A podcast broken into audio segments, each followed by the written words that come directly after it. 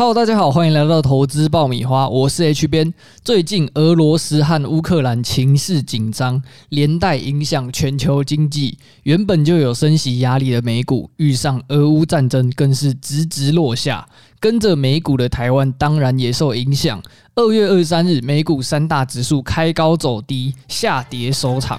今天就要来说说，为什么欧美国家都这么关注俄乌战争。这场战争又会对股市、全球经济带来什么样子的影响？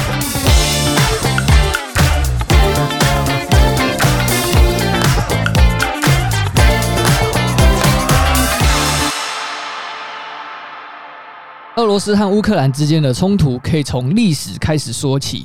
简单来说，白俄罗斯、俄罗斯、乌克兰是基辅罗斯国分出来的。乌克兰独立建国，但国内还是有亲俄和反俄两股势力存在，所以俄罗斯总统普丁才一直都有收复乌克兰的想法。那如果俄罗斯要收复乌克兰，就要提到乌克兰的克里米亚岛，这个地方是俄罗斯要踏出黑海前往大西洋的关键，战略地位非常重要，是俄罗斯一直都想要拿下的版图。二零一四年的克里米亚冲突就是在这个地方发生的。当时克里米亚半岛虽然是属于乌克兰的，但人口组成却是俄罗斯占大多数。国家认同动荡的问题，让克里米亚举办公投，决定脱乌入俄。虽然乌克兰当局主张公投无效，但因为俄罗斯的军事介入，让现阶段克里米亚实质上是由俄罗斯控制的。这个事件也让同一年引发了另外两个乌克兰地区有样学样，也以发起公投的方式单方面宣布脱离乌克兰，爆发了顿巴斯战争，加深了俄罗斯和乌克兰之间的对立，也是今天俄乌战争的静音。那大家都知道啊，欧美国家和俄罗斯之间的关系一直都不是很好，加上乌克兰近年来不断向欧美国家靠拢，让俄罗斯非常的不开心啊。根据 BBC 报道，最近的国际情势不稳啊，美国对阿富汗示弱，德国总理卸任。乌克兰军事部署升级等等，都是俄罗斯向乌克兰开战的原因。那俄罗斯战争会怎么影响全球经济呢？我们可以从三个最明显会受到影响的产业来看。第一个是天然资源，俄罗斯天然资源丰富，是国际前两大天然气和石油的生产国，所以不管战果如何，石油的供给一定会受到影响。粮食方面，俄罗斯和乌克兰两国出口小麦的比例占了全球的百分之三十。这次的战争也让玉米出口占全球百分之十六的乌克兰大受打击，影响到玉米的价格。第二个会影响到的是海运，位在俄罗斯和乌克兰附近的黑海是两个。国家通往欧洲、地中海的要道，这次俄乌战争可能会造成黑海海域的船运活动停摆、船员短缺，进而影响运价。根据美国线上船舶数据供应商 Vessel Value 的分析，今年二月中旬，俄国海军演习的时候，黑海船运的状况就已经受到影响了。原本疫情的关系，航运就已经很吃紧了。现在这个地区情势紧张，运价可能又会有一波炒作。第三个会影响到的是和台湾非常有关系的半导体产业链。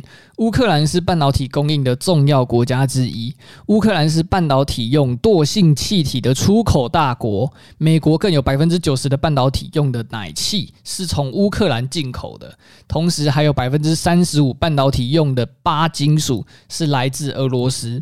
根据彭博社的报道，美国半导体大厂美光表示，有部分的惰性气体是乌克兰提供的，所以他们非常关注俄乌的情势，希望有所和缓。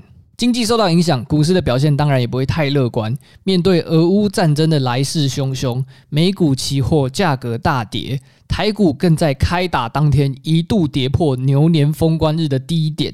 面对近期比较动荡的股市，投资人可以注意以下三点。第一个是，由于俄罗斯是以石油、农作物、自然资源出口为重，所以很多人害怕，如果是欧美制裁禁止进口俄罗斯石油时，会让金融市场面临一波大卖压，油价飙升，通膨的情况也会加剧。近期可以关注海运、民生、钢铁的相关类股。第二个是我们都知道，美股走势对于台股是有直接影响的。如果 S M P 五百指数接近今年最低点四千两百百二十二点的时候，投资上要更加小心。第三个是为了因应战争，FED 决定少升息一码，让美股在二月二十四日收高。但美股在俄乌战争前，因为升息恐慌的关系，表现就没有太好，台股也连带受影响，一直在万八徘徊，能不能守住季线都不知道。如果短期内台股没办法站稳季线，甚至需要改守半年线的时候，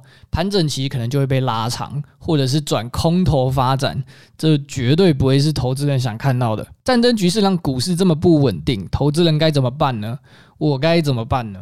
我觉得，与其猜测股市的低点，或是因为害怕，所以考虑该不该空手观战，不如就趁这个机会重新检视一下自己目前的交易策略，调整成可以因应市场变化的策略。像是长线的投资者，可以趁这个时候捡便宜，投资一些抗通膨的题材股来分散风险；做短线的人，可以趁势捞一点投机财，但是要谨慎的做好风控。操作期货和选择权的投资人可以操作较远期的商品。那如果你真的是怕到不行的人，就空手观战也没关系，但是不要停止关注市场的变化。最后还是希望战争赶快结束，世界和平。